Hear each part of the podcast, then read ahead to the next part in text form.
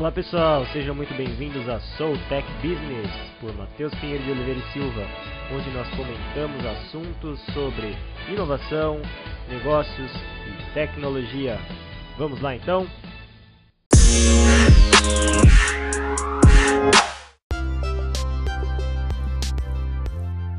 É um prazer tê-lo aqui conosco, seguindo essas, essas linhas de, de jornada de aprendizado que eu venho fazendo com convidados especiais.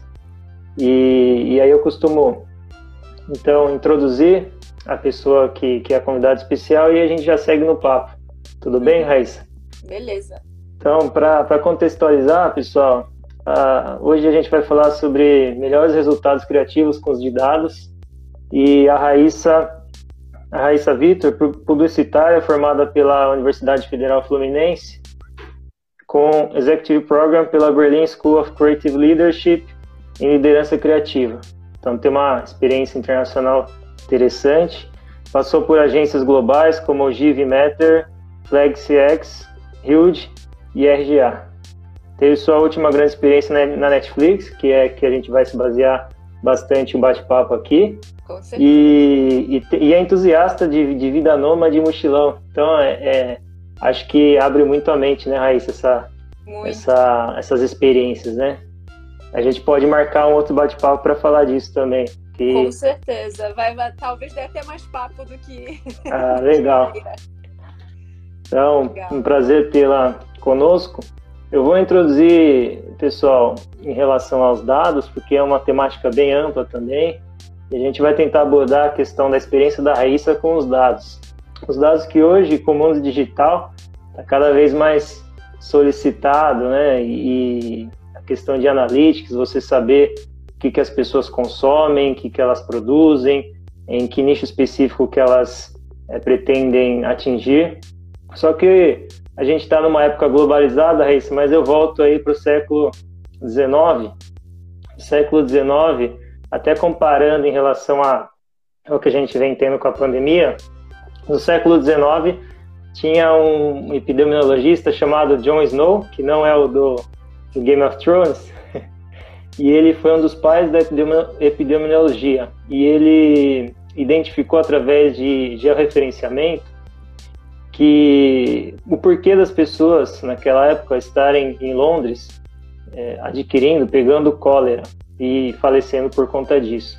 Então ele inferiu é, um, através de um, de um mapeamento é, que áreas que por que, que as pessoas de determinadas áreas ficavam com essa doença e de outras áreas mais afastadas não. E ele chegou, identificou através desse mapeamento que em determinado ponto de Londres na região de Sorro, tinha um, um, um poço artesiano e de lá as pessoas próximas a esse poço ficavam é, pegavam cólera.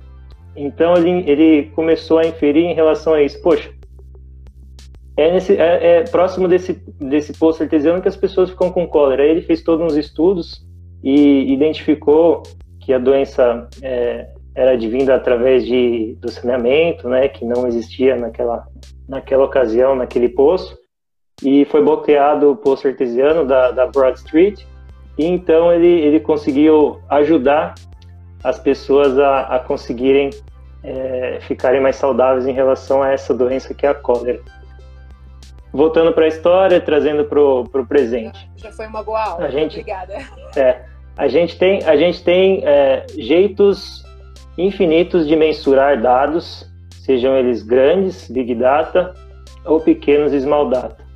Em relação à sua vivência, Raíssa, em relação a processos criativos, e trazendo, tentando trazer um pouco para uso da tecnologia, e depois a gente consegue expandir para não uso da tecnologia, para os mais de, de tete a tete, de pessoa a pessoa. Como que você vê o uso da tecnologia para esses projetos serem mais criativos e conseguirem inferir as melhores hipóteses? Nossa, vamos lá. Vou fazer alguns cortes, eu acho, até para direcionar melhor a conversa. Fica mais acessível para muita gente, assim. Só um primeiro dado é. Eu, eu não sou uma especialista em dado, então todo o meu viés, todo o meu contexto, eu acho que eu trouxer sobre qualquer fala minha vai ser direcionado uma pessoa que veio de produção e de liderança criativa e consegue traduzir aí nesse meio de campo o mundo tech com o mundo criativo, né? Então eu acho que é nesse meio aí da, da, da questão que eu consigo é, intermediar e trazer as melhores leituras.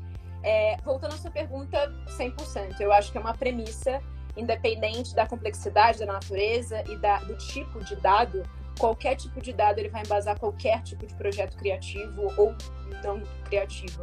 E das minhas vivências, focando mais na última temporada, que foi Netflix, na penúltima, que foi a RGA, que Netflix todos conhecem, mas a RGA é uma empresa muito focada em criatividade, inovação e também experiências de mudança é, é, do negócio em si, né, de business transformation.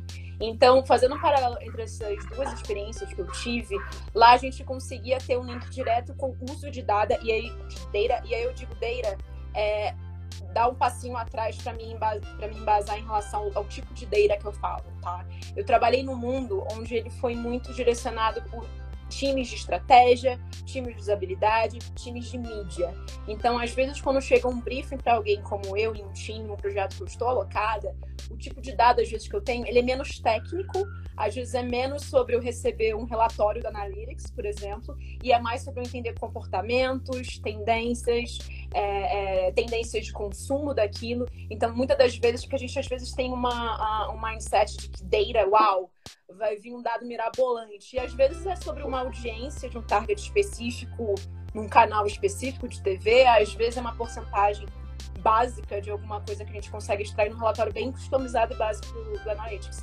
Então, assim, eu era munida uh, como PM, como PO, de dados que pudessem potencializar a forma que eu ia, como eu ia organizar né, o meu projeto e como eu ia de fato setar esse melhor time. Então, muitas das vezes, e aí vou te dar um exemplo tático para ficar mais acessível, é, a gente tinha toda uma imersão com times de estratégia e de mídia para conseguir de fato entender o core user, tipo, com quem eu estou falando, que target primário é esse, que target secundário é esse, o que ele gosta, o que ele não gosta.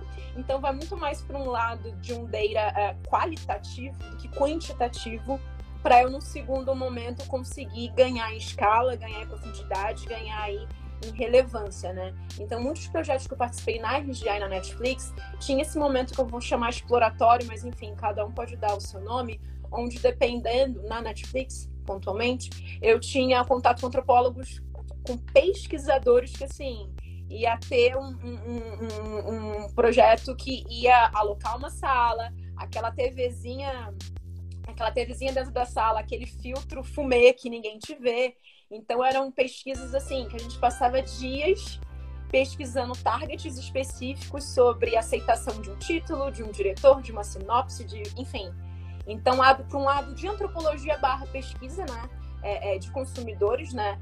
Tendo toda essa, essa, esse, essa neurolinguística em cima disso, mas ao mesmo tempo, dependendo dos desafios que eu tinha de produto e de projeto, eu tinha uma, uma abordagem mais, eu diria, do mercado, né? Que é onde eu me embasava em números do Ibope, por exemplo, em números do Comscore, em números de estudos, eu já me baseei em estudos daquela empresa Box, da empresa Mandala, então era dentro de uma ótica um pouco mais contemporânea, mas ainda assim eficaz, né?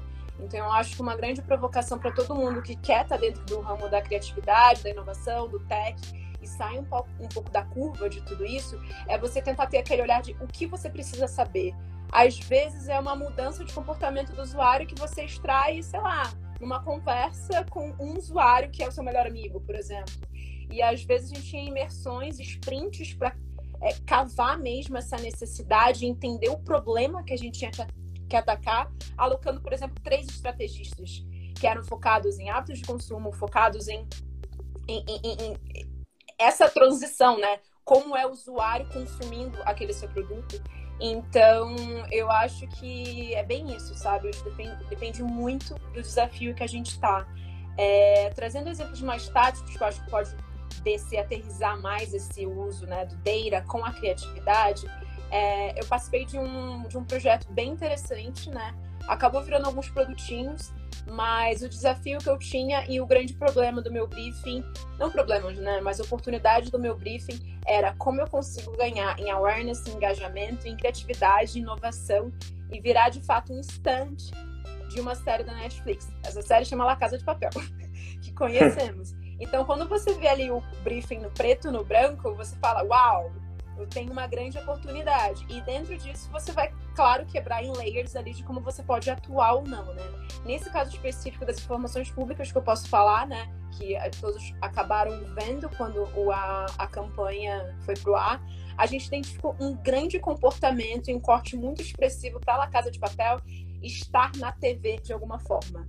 E foi onde aí, agindo também com pilares da cultura Netflix, o time como um todo arriscou em investir em TV algo que hoje pode ser extremamente contraditório e também um pouco mal visto, mas estatisticamente a gente estaria alcançando talvez um target que só com uma internet ou posts segmentados em Facebook ou uma campanha segmentada em YouTube ou mais rede não teria o alcance necessário. Então, muitas das vezes, e nesse exemplo específico, a gente teve o quê? Teve um step back, a gente teve uma imersão no público core e o público que a gente queria atingir, que não necessariamente estaria assinando Netflix, seria base de usuário. Então, para você entender que às vezes as soluções que parecem assim mirabolantes, elas estão super disponíveis e super abertas e basicamente porque você lê o dado. Eu quero ter awareness, eu quero ter meu alcance grande, mas ao mesmo tempo eu quero engajar. Então, como a gente equilibra os pratinhos, assim. Esse exemplo foi um que a gente usou TV, por exemplo, embasado num insight, num, enfim, numa, da, informação nada complexa que a gente extraiu em pesquisas bem exploratórias de início de conversa, sabe? Também focado nesse case da Netflix, que é um, do ponto de vista de entretenimento, mas também que usou muito inovação. A gente percebeu que parte desse target, e eu posso falar porque foi uma coisa que foi ao ar, é, eles são muito nerds, são muito fissurados, são muito apaixonados pela série La Casa de Papel.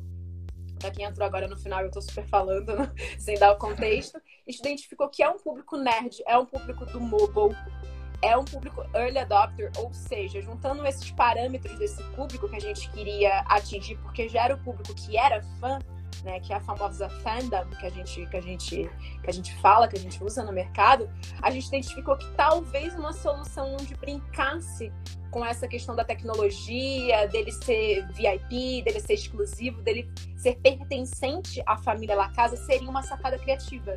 E nisso a gente acabou desenvolvendo um bot de perguntas e respostas onde o professor ia te recrutar para Labanda. Labanda é a famosa, é o esquadrão a casa, né, de papel. E nisso o que, que a gente usou? A gente usou um dado simples de o público é nerd, o público ama, o público faria tudo para estar naquela campanha, que depois eu conto o final. E, cara, qual é a grande porta de entrada? Vamos ter uma ideia de, entre muitas aspas, vamos hackear o Facebook da Netflix em nome do professor e jogar um bot pra galera tornamos isso um bot, que era um quiz com perguntas e respostas de La Casa de Papel, que, assim, qualquer brasileiro apaixonado. Eu não me lembro agora de cabeça, eu acredito que eram 30 perguntas, se não me engano, porque já tem quase um ano isso. E, e nisso a gente teve um alcance em awareness, engajamento, e, re, e voltando aí ao briefing, atendendo todas as premissas que eram daquele desafio e oportunidade, e de uma forma super sexy, fancy, legal, divertida e de alcance global. Concluindo aí, porque essa campanha teve inúmeras frentes e subprodutinhos para divulgar aí a, o marketing de La Casa.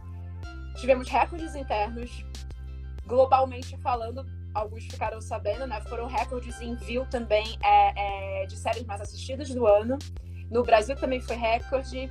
E outro dado super importante, a gente conseguiu casar paixão com relevância. E por que eu te digo isso? Quando a gente foi para TV, a gente escolheu nada mais, nada menos do que o Rodrigo Faro, que na vida pessoal dele, ele é fã de La Casa. Então teve um layer de identificação, de, de sacada criativa que construiu muita fala da Netflix. Então com isso a gente conseguiu impactar, não vou me lembrar o hip hop, nem posso, e de N pessoas que estavam engajadas por se identificar com o Faro sendo porta-voz de uma campanha e muitas das vezes que não conhecia nem a série. Então, assim, foi o famoso, né? É, atingimos duas, dois pontos do briefing numa, numa tacada só, assim. E é, são exemplos que a gente pode casar informações desde as, desde as menos mineradas, vai, até informações que sim, você consegue coletar com trocas super mundanas, sem usar big data, enfim, uma informação que às vezes sai de uma pesquisa de campo de oito horas numa sala de, de fundo fumê, que você escuta um insight de um usuário e você consegue tangibilizar aquilo numa, num bot, ou seja, no que for, e às vezes não. Às vezes, talvez essa campanha eu teria que mergulhar e minerar altos dados de audiência da última temporada de La Casa e cruzar com o comportamento Brasil, comportamento, sei lá, de país de perfil parecido como Espanha, México, né, que são mais engajados. Então, assim, tudo isso para te dizer que depende muito do desafio que você tem em mão, sabe? Nesse caso, a gente teve meses para se planejar, então conseguiu ser uma, uma sacada criativa médio e longo prazo. Nem sempre você está com um briefing de tecnologia, de produto, de marketing que você tem meses. Nem sempre você tem budget, que não era o caso, para estar tá na TV. Logicamente, se concluísse que era uma campanha dígitos interessantes. Então, é, é, era um caso de que, assim, ao mesmo tempo que a gente conseguiu ter essa alavancada em rede nacional, em paralelo a gente usou os princípios básicos de uma campanha digital. A gente estava no Facebook, a gente estava no Instagram. Quando a gente conseguiu lançar isso na TV, que também teve uma. É muita informação esse projeto, mas eles tinham uma pitadinha digital num, canal nosso. A gente chamou a galera que tão simples quanto swipe up e entra lá, sabe? Então, muitas das vezes o trigger pode ser fácil e super acessível, sabe? Eu acho que é muito por aí. Legal, você, citou vários pontos aqui, acho que vou tentar fazer Do umas ancoragens para o nosso diálogo. É, mas eu gostaria de, de, de estrinchar em relação à importância da, do olhar da, da antropologia e do, da pesquisa etnográfica, porque certamente eu, eu posso dizer que é, é algo que, que dá valor e traz valor para a pesquisa e, e para o desenvolvimento de produtos e serviços.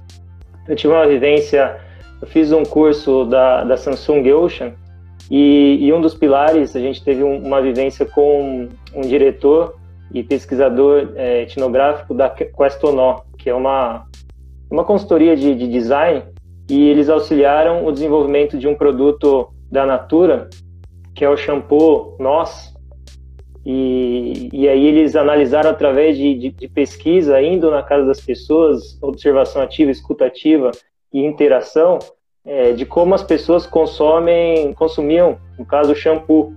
E, e, eles fizeram toda essa pesquisa, identificaram que existem, desde as classes C, D, E até as classes A, B, é, o jeito de colocar o shampoo, o condicionador ou qualquer outro produto no uhum. banheiro. E, e, eles analisaram que muitos desses produtos deixavam pequenos é, locais que pudessem ser colocadas outras coisas importantes também. E no caso, as coisas importantes que eles estavam aferindo para fazer o desenvolvimento do produto era uma embalagem para esse shampoo, esse condicionador. Então, se você pegar é, hoje esse, esse produto da Natura que eles desenvolveram foi através de uma base é, de, de, de, pesquisa etnográfica, pesquisa em loco com esses consumidores e, e, fizeram essa embalagem que ela é maleável, né? Ela tem é, essa maleabilidade, então ela consegue ficar em locais é, menores. E eles ganharam ganharam consumidores no Brasil inteiro. Até a própria marca, se você pegar essa embalagem, é, você vira ela, a conotação da, da embalagem, ela tem dois nomes em um único nome, é brand, é bem interessante. Olha. É, e, já vou. É que eu não posso. É, é nós. Nós. O nós eu lembro eu do nome, mas eu não sabia a construção é, da marca por trás disso, porque a natureza. A construção. É legal, que se você virar, se você vira ela, é, você lê nós, né, em pé. Só que se você vira ela, tem outro nome, esqueci qual é. Eu acho tem que identificar lá, esqueci. Mas eles construíram isso, e onde que eu quero chegar? No, no ponto que essas iterações e essas pesquisas, apesar de potencialmente demandarem, falando em hipótese, né, demandarem é, mais tempo e, e, talvez um investimento maior, elas conseguem ter essa relação mais próxima sou, com o seu consumidor. Sou, eu sou, né? galera. Eu sou, exato. É, nós Obrigada, e sou. Hack. Obrigado. Isso, Andigrama, exato. E então você tem esses resultados. Em relação a isso, você também potencialmente tem um maior engajamento, porque você identifica como que a pessoa é, convive com determinado produto, determinado serviço. Né? No caso, eles foram até a, a, casa das pessoas com autorização e identificaram isso. Como que você vê nesse olhar de, de hoje, de muitos dados, qualitativo, quantitativo, é, e até se você pegar na vertente digital da, da Lei Geral de Proteção de Dados, como que você vê em relação à otimização disso para algo para a campanha e para as pessoas como consumidor e as barreiras? Porque tem essa, tem essa barreira também de, de você, poxa, até certo ponto você consegue ajudar e, e fazer sua pesquisa, mas depois right. disso você não. É. Então, de que maneira essa privacidade, seja ela digital ou física, como que ela não é, é passada para essa para esse olhar do, do, do antropólogo ou, ou, dessa pesquisa? Como que você vê isso como, como desafio? Uhum. Nossa, super. É, eu achei bem, bem inteligente a tua provocação, porque eu tive até um caso na RGA, né? Que aí o foco lá era mais consultoria, essa natureza do projeto. Que a gente teve exatamente essa, essa barreira, vamos dizer. Eu, eu tava numa, numa conta de um banco é, fiquei dois anos nesse banco, onde várias das coisas ali a gente não podia esmiuçar a, a vida, os dados, enfim, né? É, tudo que estava por trás da, da, daquela conta, daquele, daquela conta bancária, vai. É, e nesse caso específico, a gente usou uma abordagem que, assim, é, é, muito usada no campo de consultoria e no campo mais ligado ao UX, né? UX design, né? Querendo ou não, que a gente conseguiu é, fazer da seguinte forma: a gente fez um recrutamento Hum, de X pessoas. Eu não lembro a amostragem exata, mas foi bem expressiva. Foram semanas árduas, onde eu, como PO, liderei uh, e co-liderei algumas das pautas para ter o viés mais operacional, porque depois aquilo ia voltar em frente de produto para mim. Então, era importante que eu tivesse nesse discovery para depois estar nessa reta de development. Então, nesse caso, a gente fez um puta recrutamento de uma amostragem X de usuários, onde com consentimento, autorização e, enfim, todas as policies aí de usos de informação, né, de imagem e, enfim, era até longo prazo. Eu acho que, o, o, se eu não me engano, o, o NJ, né, o termo de confidencialidade e de uso da marca, eu acho que era tipo cinco anos, porque, enfim, era o primeiro ano desse banco no ar. Enfim, vou falar porque é um dado público, é o Banco Next do Bradesco, né, o primeiro banco digital aí do Bradesco. Então era interessante para a gente manter no nosso sistema de qualquer forma esse tipo de informação para usar lá na frente numa, num redesign, numa mudança aí de monetização, enfim, para provocações futuras de manter esse histórico, né, de data no sistema de alguma forma, construindo um CRM mais legal. E aí nisso onde eu tinha era era contrária a fala sua da Natura e a minha de La Casa. Eu não tinha dinheiro, eu tinha um mês de projeto, eu era PO, onde a gente sabia exatamente o target que a gente ia atacar, e eu tinha meia dúzia de pessoas no meu squad. Então, assim, eu não tinha como ter dados por conta da privacy do usuário, por uma questão de ética, né? A gente vai escolher as pessoas, então o que a gente fez? A gente usou targets similares à nossa base, também usuários da nossa base na época que já eram fidelizados há uns meses de lançamento, né? Onde a gente, diante de um termo de autorização, toda essa burocracia que é necessária do ponto de legal, né? Para como marca a gente está cercado de questões jurídicas, a gente assim, dessa forma, fazia pesquisa. Então foi uma pesquisa quali-quant, onde tinha desde protótipos para a pessoa testar, né? Tipo, a gente fez protótipos funcionais em iPhone, enfim, em smartphones, deu para a pessoa. Então a gente tinha tanto a visualização da usabilidade ali, né, cara a cara, como também a gente usou de uns recursos e gambiarras para monitorar esse, esse consumo do protótipo, né, que não vem ao caso.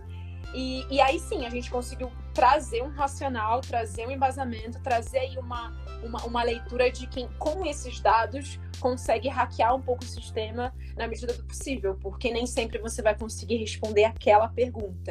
Então, esse caso foi um caso que, através de um corte, de uma amostragem Y, a gente conseguiu deduzir e responder algumas das hipóteses. Nem sempre é a melhor forma, e eu não sou estatística, eu não sou matemática, eu não sou aí antropóloga, mas nesse exemplo pontual a gente conseguiu chegar no coração do problema.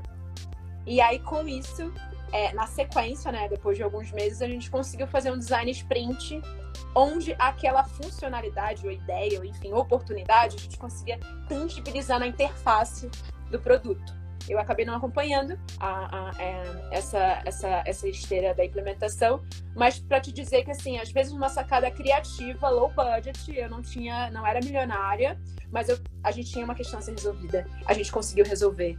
Então, te respondendo, eu acho que a forma de se hackear o sistema e há formas, às vezes, muito inteligentes da gente hackear, assim. Te dando novamente um exemplo, é, e digo que é um dado público também, onde a gente consegue hackear em tempo, grana e visibilidade do projeto. É, um outro caso também, um outro case que eu tive de banco, do, do Next também, onde a gente queria desenvolver um feature X e a gente não sabia a aderência dele. Mas eu tinha algumas, é, eu tinha algumas semanas de projeto e a nossa sacada criativa que alguns players aí do mercado já usam é o quê? Contratar pessoas com relevância naquele assunto que você não sabe. E aí a gente fez um design sprint de cinco dias usando essas metodologias de Google e tal, que já são bem conhecidas, onde no último dia a gente ia tentar prototipar as discussões e aquela mesa redonda dos dias anteriores. E aí, quem a gente colocou nessa mesa redonda? Três influenciadores de grande expressão e credibilidade no assunto, porque eles seriam os, entre aspas, aí, as pessoas que a gente não conseguiria falar ou não teria o acesso. Então, foi uma sacada estratégica onde a gente usou o usuário de relevância e experiência e vivência para traduzir as nossas inquietudes, vai. Porque às vezes no nosso briefing a gente não ia conseguir passar da página 2. Porque a gente, de novo, volta na questão da privacy, a gente não teria os dados. E aí, conclusão, é, não sei como anda esse, esse, esse, esse squad hoje, que eu já tô lá fora há um ano e meio, quase dois da RGA, mas a conclusão foi que, cara, o custo-benefício foi legal, foi rentável e a gente conseguiu resolver o problema. Então, nem, eu acho que assim, eu acho que a, a, o viés da publicidade, do criativo, do, do, do marqueteiro, vai, que muitas aspas, porque eu tô dentro dessa caixinha, é, é você tentar hackear muitas das vezes. Eu acho que as soluções criativas para hackear partem da sua trajetória. E eu, como, como gerente de produto, de projeto, às vezes eu não vou ter a grana do mundo inteiro, mas eu vou ter um prazo, eu vou ter um deadline, eu vou ter uma expectativa, e muitas das vezes eu não consigo mudá-las, mudar esses, esses pingos nos is. Então eu acho que agir com as ferramentas que você tem é, e tenta trazer os melhores resultados. Esse exemplo que eu dei da, dos influenciadores foi incrível, porque além dessa, dessa, dessa imersão que a gente teve em conhecimento do mundo deles, que não era o nosso core, nosso core era banco, era consultoria. A RGA é reconhecida por ser de uma base, de, uma, de um background de design enfim, desenvolveu produtos fodas para Google, para Nike. Não era o core dela aquele feature Y, sabe? Então é muito a velha troca de interesses, né? Eu tinha uma questão, eles tinham sabedoria, por que não cocriar, né? Eu acho que a palavra do futuro é cocriar. É você usar das suas fortalezas e gaps e complementar com quem é bom no que você não é. E nisso foi um projeto que fechou no positivo.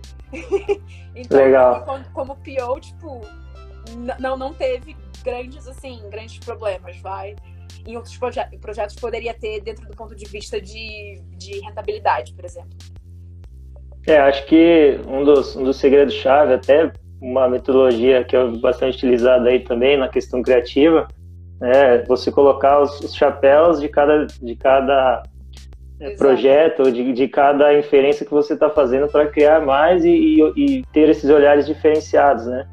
Então, os six hats, né, os seis chapéus, as cores que identificam determinada visão daquele usuário, cliente ou pessoa, acho que é, é se colocar nesse, nesse padrão, e é um padrão que para a cultura da empresa, em geral, hoje em dia, a grande dificuldade é fazer transformar o complexo em simples, né? Porque a gente a gente quer resolver as coisas de uma maneira tão complexa e, e não identifica que a simplicidade que que está a complexidade na simplicidade. A grande dificuldade nossa é entregar algo simples, fácil, é, que, que tenha é, para um nicho específico ou para uma grande quantidade de pessoas, uma maneira de, de, de, trazer esse engajamento, esse empoderamento, essa maneira de, de falar com esse, de, com esse cliente, com esse usuário. Né? E eu gostaria também de retomar um, um, um perfil que aconteceu na história e eu já te coloco uma outra pergunta, Raíssa. Em relação ah, a isso que a gente. Um parênteses, o Botelho que comentou aqui, fez um elogio pra gente. Ele estava em um desses sprints que eu comentei. Participou. Ah, legal. Ele era nosso UX, para você ter noção exato. Como o sprint é, é, é, é extremamente é importante que você tenha um squad cross-functional, assim, que tenha, é sobre os hats, né? Que você tenha funções, trajetórias e propósitos ali Então, essas discussões, elas são muito valiosas quando você consegue colocar pessoas de trajetórias diferentes numa mesma, na mesma mesa redonda. Sem dúvida. É, eu, eu gosto de pontuar a, a multidisciplinaridade nesse sentido de, de, visões diferenciadas, pessoas com, com backgrounds diferentes, traz riqueza no, nos resultados e no processo do desenvolvimento, né? E, e para falar, eu queria falar de hipótese contigo em relação a, a como como fazer as perguntas de maneira que você olhe onde que não é óbvio, né? onde não é óbvio. Então, se a gente voltar de novo na história, tem um case de, de estatística bem conhecido que na Segunda Guerra Mundial os estatísticos analisavam como que eles poderiam fazer ah, aviões melhores, né? Os aviões que, que retornavam é, de uma de uma batalha aérea e, e, eles se perguntavam, poxa, como que a gente vai fazer aviões mais mais ah, que, que se protejam mais nessas, dessas, desses tiros que, que foram levados e ainda continuam sendo velozes e, e consigam fazer os malabarismos aéreos.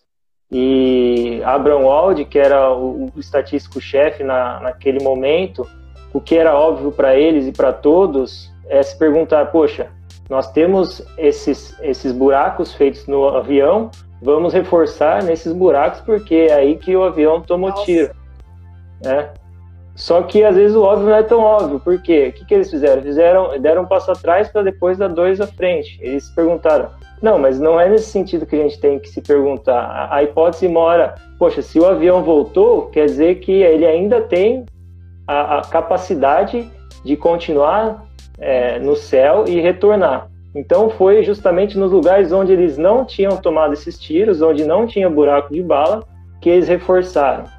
É, e aí que mora o segredo de, de aliar o seu olhar estratégico e criativo com as, com as estatísticas. Por quê? Uhum. Porque tanto na Netflix quanto com, com a sua vivência no projeto no, no, no banco, vocês tinham embasamento sim do que estava acontecendo, mas muitas vezes a gente não tem, né? No início de um projeto, talvez, ou de um briefing mal colocado, normalmente. É um segmento que você, enfim, você está entrando novato, né? Exato. É.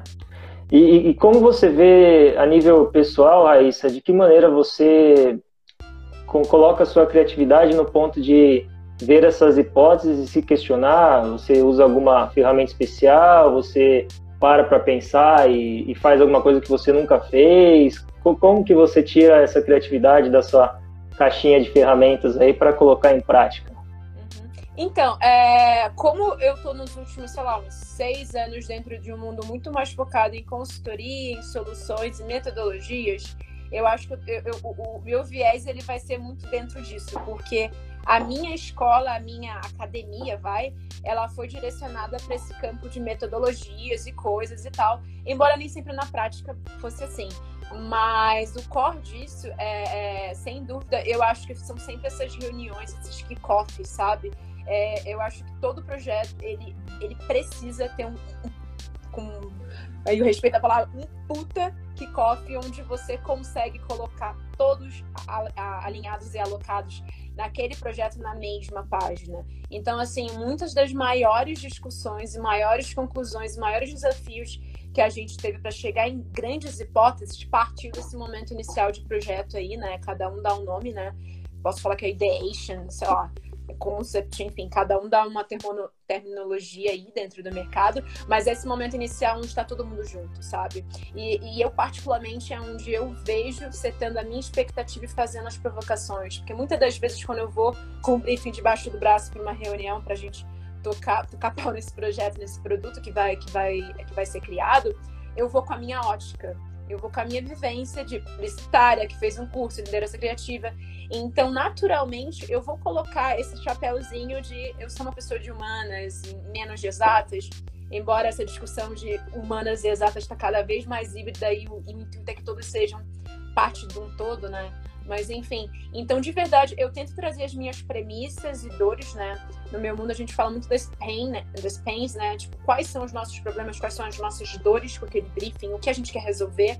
Eu levo muito isso como premissa, como exercício, né, de casa para um, uma discussão. É, e, e no meio do caminho eu consigo naquela reunião, de fato, dar essa chacoalhada e alinhar as minhas expectativas ou em cima das minhas já causar novas provocações. Eu acho que é um bem bolado que funciona e que de verdade eu, eu, eu acredito que é bem próximo do ideal, porque aí casado com as minhas vivências e premissas e com a metodologia e tudo que vai rolar daquele papo inicial, daqueles papos iniciais, a gente consegue construir um, um framework, consegue construir um flow que esteja alinhado com, com, com o core business e com as entregas necessárias para o negócio. Eu diria que essa forma é a que eu vi nos últimos cinco anos é, acontecendo. Legal. E é, aí tem, tem, tem uma pergunta aqui em relação a como manter toda a equipe na pegada, em relação do entusiasmo de entrega, porque se você está num projeto, realmente, se você talvez não esteja com, com uma deadline interessante para entregar e não está atingindo o cronograma esperado, pessoal, poxa, não estamos conseguindo, como que dá essa, essa ignição, né, nessa, nessa Total, é nesse processo de criativo? É, eu, eu muitas frentes, assim, tive muito contato com diversos tipos de liderança nesses vários anos aí de agência, de, de produto de empresa, né? Então, assim, sem dúvida o que eu vi como, não diria que uma que um pattern, mas enfim, eu diria que bem próximo de um padrão, o que eu vi claramente é o famoso vestir a camisa. Então eu acho que a forma mais próxima, mais humanizada, enfim, mais realista e verdadeira que você tem que estar do seu time para que ele seja próspero e você também, é você vestir a camisa. Então, muitos projetos que eu tive, vamos supor, eu, eu, eu sei que, coitados dos developers, sempre são a ponta do processo e vão se ferrar e o designer vai uh, demorar para entregar uh, toda aquela interface e no final tem menos prazo para o desenvolvimento. Eu vi isso acontecer, já perdi as contas, não julgando aí de onde partiu esse problema, mas a questão é o pressionado da ponta do processo vai sofrer muito mais do que o do início do processo. E pensando aí numa lógica de timeline, eu como PO e PM do projeto, eu vou estar desde o momento né, de namoro, alegria, entusiasmo, briefing, uhul, vai ser lindo esse projeto, até a noite virada comendo pizza. Então, assim, eu, eu uso sempre na minha vida, eu como usuária, como é, é, é, é, é ser dentro desse projeto, que para mim é uma leitura, uma ótica de quem está vestindo a camisa. Então, te dando um exemplo prático de o developer vai subir o release de madrugada na sexta-feira, eu vou estar tá com ele lá eu vou estar com ele, eu vou dar toda a infra e suporte dentro do possível, né? Moral, psicológico, técnico, de liderança, onde ele se empodere, ele consiga e se sinta bem entregando aquilo.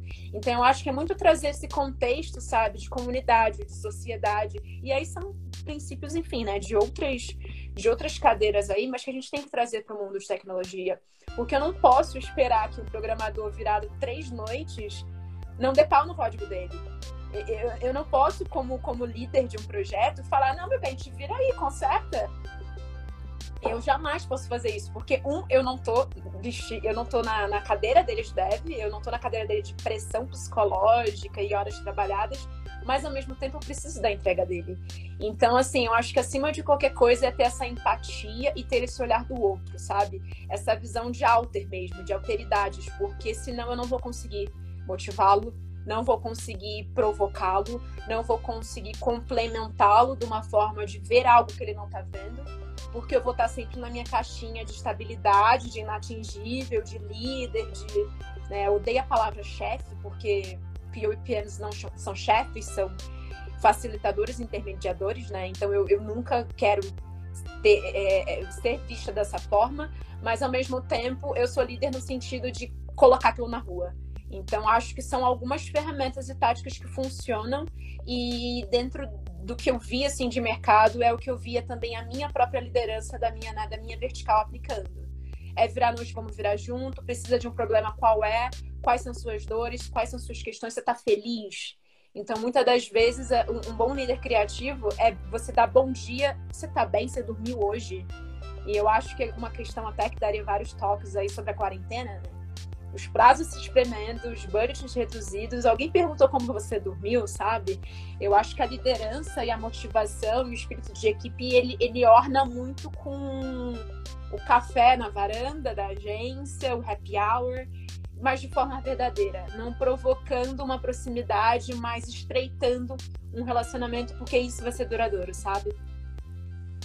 Sem dúvida. Tem até pesquisas, pelo menos no ramo da saúde, Raíssa, que dizem que os médicos que são mais empáticos têm uma taxa de, de avaliação é, que chegam até 70% a mais do que os doutores, os médicos que não olham na cara do, do, do paciente. Então, vejam que realmente a empatia é um fator decisivo, assim como a liderança, para fazer o engajamento de todo o processo do desenvolvimento, mas acima de tudo para manter as pessoas com você e o Não, time é, todos na mesma pegada. É o tamo junto. Então, essa questão da pegada, do, do, do, pacing, eu acho que é muito ditado pela liderança direta e pela liderança da, da, daquele, daquele produto, né?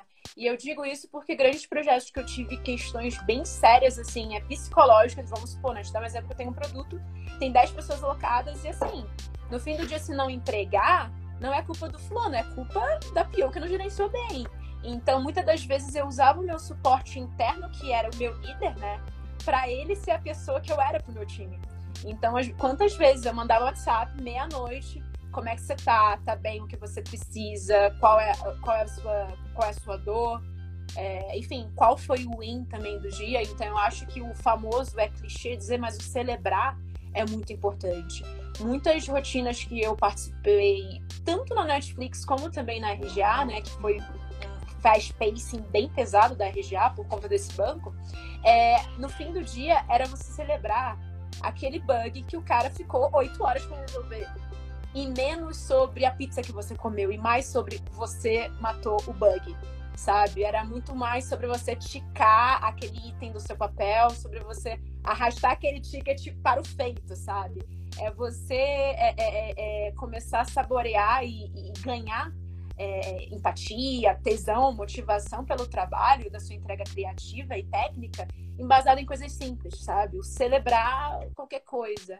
Então foi uma coisa que não por conta da minha profissão, eu acho que também linkado a um perfil, a uma personalidade minha, por eu ser agitada, extrovertida e ter esse lado mais intra interpessoal mais aguçado, eu consegui sacar essas coisas, sabe? Você saca quando um time seu criativo não tá produzindo. Você saca quando o layout dele você olha e fala, mano, você já fez coisa muito melhor. Quando você vê uma referência, fala, cara, isso é tão old school, você não tá inovando. Ou então, sei lá, uma pessoa que tá na ponta do processo, sabe? É a pessoa que, cara, vai pegar o seu deck de apresentação e vai vender o teu, a tua concorrência, o teu pitch, né? Vai pitchar a tua ideia e não apresenta bem. Então eu acho que essas nuances aí são vão muito além de você ser um profissional. Eu acho que é você ser humano acima de tudo. Eu acho que isso que o design propõe, a visão né, de user é, é, centrado no usuário né, propõe, são essas novas é, é, é, referências aí, literatura que a gente tem que cada vez mais consumir, porque de verdade eu acredito que enquanto a gente não olhar para isso, a gente não está resolvendo o problema do briefing. A gente está olhando para o ROI, quanto vai faturar. É muito é. importante. Mas eu acho que, de novo, é um step back lá no usuário. O coração vai ser o usuário. O usuário, consumidor, enfim, consumidor final, telespectador, enfim, independente do que seja. Legal. É, eu gostaria de retomar um, uma coisa que você disse em relação às mídias, Ais. Claro. Você falou da, da casa de papel e da estratégia utilizada na televisão. É, e, e, também voltar naquela questão que a gente estava comentando do óbvio e não óbvio. Né?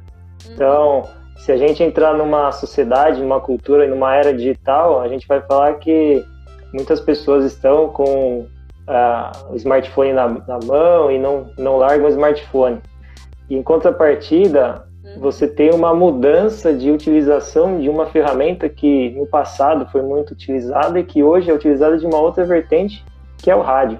É, então, é, se você parar para pensar que 95% da população é, mundial ainda escuta rádio e grande parte dela, obviamente, vindo dessa transição do rádio analógico para o rádio digital, no caso do podcast.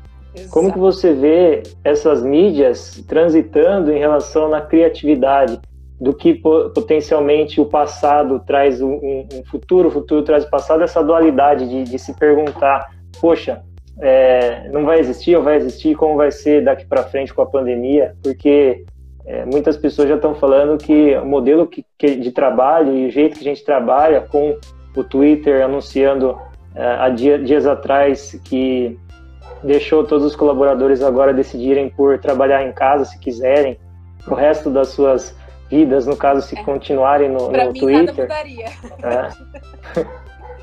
então, não, nesse quesito de, de entrega, nesse quesito de entrega e de participação em projetos e até nas mídias, como que você vê isso transitando para um futuro do que você já viu e que você espera, seja de tecnologia, seja de estilos de liderança, seja é, de, de, pessoas com pessoas, né? esse modelo novo de, de lidar com a, com a questão das tarefas e, e das entregas diárias. Uhum. Bom, tem várias perguntas na sua pergunta, mas começando pelo ponto inicial que você falou dessa transição, né, dessa mudança de, de mídia para mídia e, e, como isso vai é, mudando com o tempo, eu de verdade, assim, eu tô muito preocupada, não só eu, tá? Eu digo, pela literatura que eu leio, pelas conversas que eu tenho e pelas tendências que eu vejo aí se construindo, eu tenho muito uma tendência a acreditar que, assim, só é o formato da mídia que vai mudar. De verdade. Volto sempre por uma questão de visão focada em usuário o cara vai querer escutar algo em qualquer lugar, entendeu? A diferença é que talvez para uma geração passada ele escutava numa rádio, agora por uma questão de falta de tempo, mobilidade, necessidade de consumir pílulas de conteúdos mais rápidos, virou um podcast. Então eu acho que talvez é menos sobre o how, sabe? Pode ser um podcast, pode ser, sei lá. A gente não tem noção do que daqui cinco anos alguém vai criar mas de novo, ele vai estar tá atendendo a necessidade de consumo de uma informação de alguma forma. Então, eu acho que sempre a gente traduzir esse olhar, né, levar a provocação é, que você mesmo falou sobre onde esse cara vai estar. Aí sim faz sentido você desenvolver uma plataforma XYZ, sabe? É, e eu digo isso porque eu sou essa pessoa que fui extremamente resistente com podcast, que foi o seu exemplo. E aí eu percebi que, por experiência da Netflix, eu fazia call de Uber em Uber, do elevador, a ponto de assim, você entrar e sair do call porque caiu no elevador. E eu comecei a ver que a minha mudança de, de comportamento e consumo de informações era assim, a cada dia uma nova experiência. E aí eu falei, cara, se eu chegar em casa 10 da noite para ler o meu livro ou ligar a minha rádio, eu não vou consumir informação. Então eu acho que, de novo, é sobre necessidade. Eu, me, eu aderi a podcast tem um ano e pouco. Porque as outras mídias não conseguiam se encaixar no meu contexto de velocidade, necessidade e curiosidade, né, aguçada de querer consumir novos conhecimentos. Então eu acho que de novo, onde o cara vai estar, tá? onde ele vai estar, tá, você vai modelar como será, o que será e que nível de profundidade você quer dar de experiência a ele. Voltando à sua questão de TV, de, de internet e tudo isso, o exemplo de La Casa, a gente queria que num domingo alguém saboreasse um conteúdo gostoso. Era isso que a gente queria. A gente queria que assim a tia do lado da avó, do lado do amigo e do sobrinho falassem a mesma linguagem. A gente não queria que isso se é, tivesse algum tipo de clusterização no Twitter, por exemplo. Embora uma das estratégias tenha sido Twitter, muitas pessoas ficaram comentando e aí é, também te respondendo a tendência cada vez maior, isso não é de hoje, sempre existiu, do cross-media, né? Então, uma conversa que começa em uma plataforma e vai para outra, e essa grande comunidade se conversa, não todos juntos, mas simultaneamente, né? Então, eu acho que é sobre essas provocações, sabe? Retomando o que eu falei é sobre isso, onde ele vai estar, o porquê ele vai estar e o que ele quer com isso. Talvez na TV ele ia ter uma imersão visual, audiovisual muito interessante. Essa produção foi bem milionária. Então, assim, todo o set que a gente produziu era lindo. Numa, numa TV linda do, da sua sala, a experiência, você tá no cinema. Você tá na Netflix no Rodrigo Faro, que foi o exemplo do La Casa. Mas no Twitter, se eu sou de um consumo mais corriqueiro, da fofoca, da zoeira, eu vou estar tá zoando a roupa de alguma audiência. Então, é, de novo, eu acho que é você fechar essa, esse briefing entregando isso. E aí, o último ponto também da sua pergunta foi em relação a como eu visualizo, né? Essa criatividade, a gente sempre inovando em cima das tecnologias, é isso. É voltar para a lição zero, que é quem é seu usuário. Quem é seu usuário e um conceito que eu ando lendo bastante agora, porque tem tempo, né? É, é o famoso MVP, sabe? Você jamais vai ter todas as respostas para todas as nossas provocações por uma questão de falta de tempo e de, como você falou, de pesquisa, de tudo isso, né? E às vezes o timing para você maturar aquela conclusão demora cinco anos, dez anos. Então, nem sempre a gente tem tudo isso no mesmo briefing e no mesmo desafio, mas eu acho que a gente mentalizar, assim, incorporar um mindset de MVP em tudo que a gente faz na vida. Eu tive até uma conversa com um amigo meu ontem, que eu escrevi um artigo sobre isso. Eu fiz um paralelo sem o jabá, mas já fazendo jabá, porque é curioso trazer para live. Eu fiz um paralelo entre a live que eu fiz de aniversário traduzida em um MVP, porque aquilo foi um MVP de felicidade, de integração, de bonding. Foi um MVP assim, em um release de seis horas no Zoom, eu consegui unir pessoas com um propósito básico, que era ser feliz numa quarentena. Atingir todos os resultados pessoais e de todos. Todos ficaram bêbados, todos morreram de rir e eu consegui estreitar relacionamento entre, entre amigos paulistas com amigos que estavam em Berlim vivendo após quarentena. E eu usei de uma solução gratuita de um link privado. E no link privado as pessoas se saltam mais. E a minha premissa era: eu quero que esse aniversário seja verdadeiro. Então, assim, te dando um exemplo prático de eu não gastei um real por isso. E eu usei de uma premissa básica do MVP: qual é a mínima versão viável de comemorar meu aniversário sem ficar deprê na varanda bebendo vodka. Então, assim, é, de formas criativas, você hackear o contexto que você tá. Porque eu poderia, sim, encher a cara, ficar sozinha e viver meu inferno astral. Falei, não, não quero essa versão desse produto. Eu quero a versão vamos ser felizes. E conclusão foi essa. Então, eu acho que, de novo, é como você olha as coisas. De verdade, como você traz a, a criatividade, assim, a curiosidade resgatando uma coisa que eu aprendi na Netflix e já era da minha, da minha essência, é o fator curiosidade. único gasto da vodka. No caso, respondendo o querido de Brasília, é, eu bebi, na verdade, vinho, tá? Mas enfim. é, cada um com, com, com que tenha as mãos, né? É, vodka foi um exemplo barato, mas enfim. É... Aí, retomando, eu acho que é exatamente isso que você falou, e, e a gente está cada vez mais firme nessa posição de estar mais curioso, de se provocar novos olhares. Eu acho que por isso que, que cada vez mais os times são diversos. Para você não ficar naquela caixinha bitolado, não, porque eu sou o chapéuzinho do marketing. Isso não é sustentável. As maiores empresas que mais faturam e que têm as ações incríveis na bolsa você vê o ranking 10 aí, são empresas que criaram de tecnologia. Então eu não posso ter uma, uma, uma partir de uma premissa, de uma hipótese escrota que eu vou ser bem sucedida se eu não entrar um pouco no mundo deles. Então, acho que é sobre isso, você transitar entre áreas de conhecimento que, que, que você não teve antes. E um grande exemplo disso é esse papo, né, que eu te conheci pelo LinkedIn, porque eu comecei a ler sobre indústria 4.0. Eu nunca uhum. na vida, eu sou formada pela UF, estudei esse conceito há 10, 15 anos atrás. E, e, isso veio de uma necessidade de agora eu estar em quarentena, me provocando sobre questões de impacto global, começar a ler sobre. De novo, isso é curiosidade. Acho que a gente tem que usar alguns pilares de cultura de grandes empresas como verdade de si, sabe? Uma delas que eu aprendi ano passado foi curiosidade.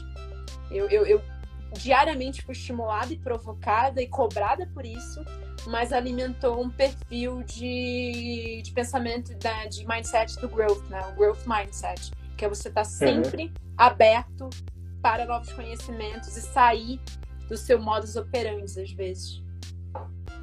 Interessante, essa perspectiva do mindset fixo, o mindset de crescimento faz total sentido nos dias de hoje e dessa questão do, de outra terminologia muito utilizada, que é o lifelong learning, né? Que é continuamente aprender, independente do que você está fazendo, seja estudando de fato algo ou numa troca interativa e, e social, no, no, seu caso, é, utilizando uma ferramenta, uma técnica, uma tecnologia, que você vai aprender algo novo também.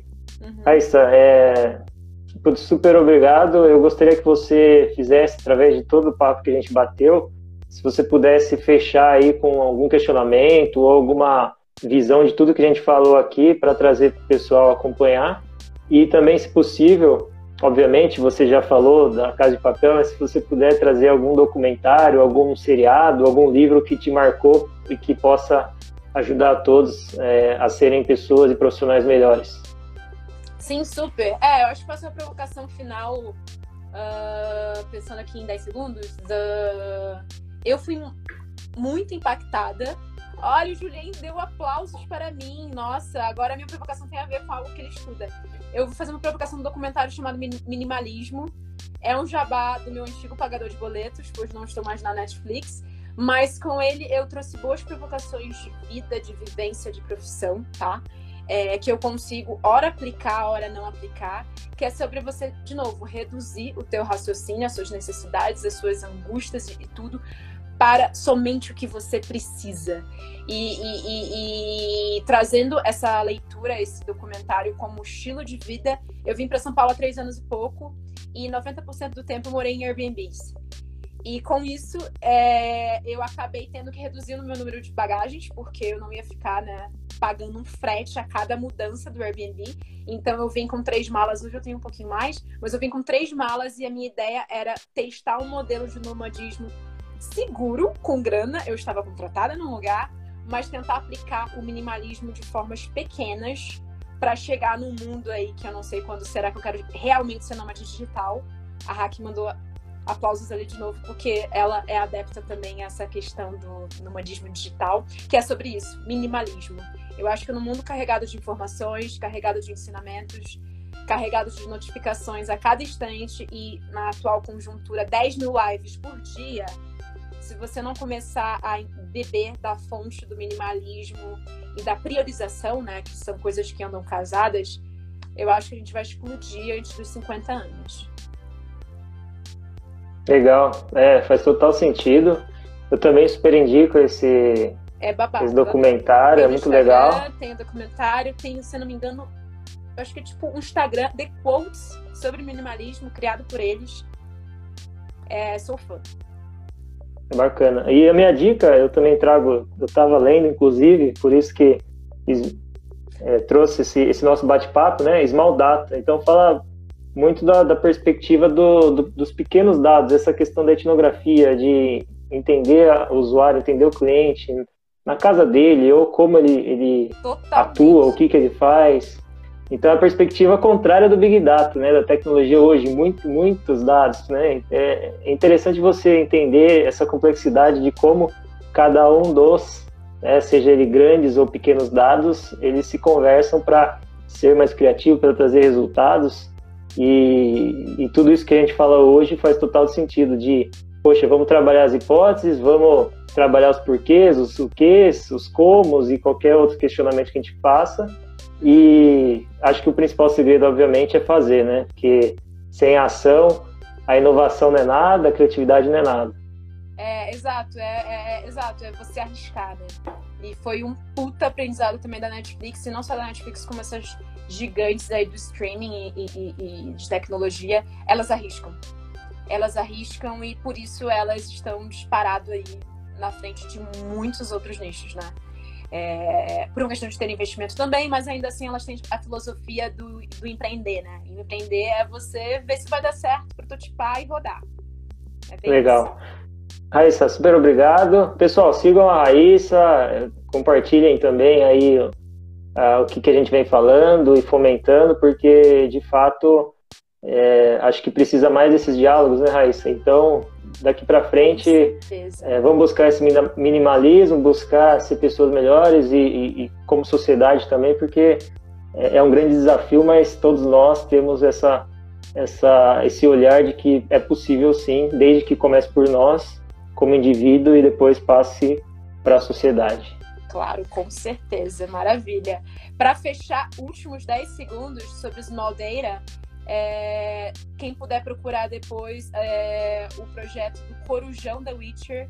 Foi um streaming de sete horas que a Netflix fez, onde o nosso insight foi tão simples como The Witcher é amado por nerds e geeks. E qual Legal. foi o insight? Corujão. tchau, tchau, pessoal. Ótima tarde. Abração. Tchau.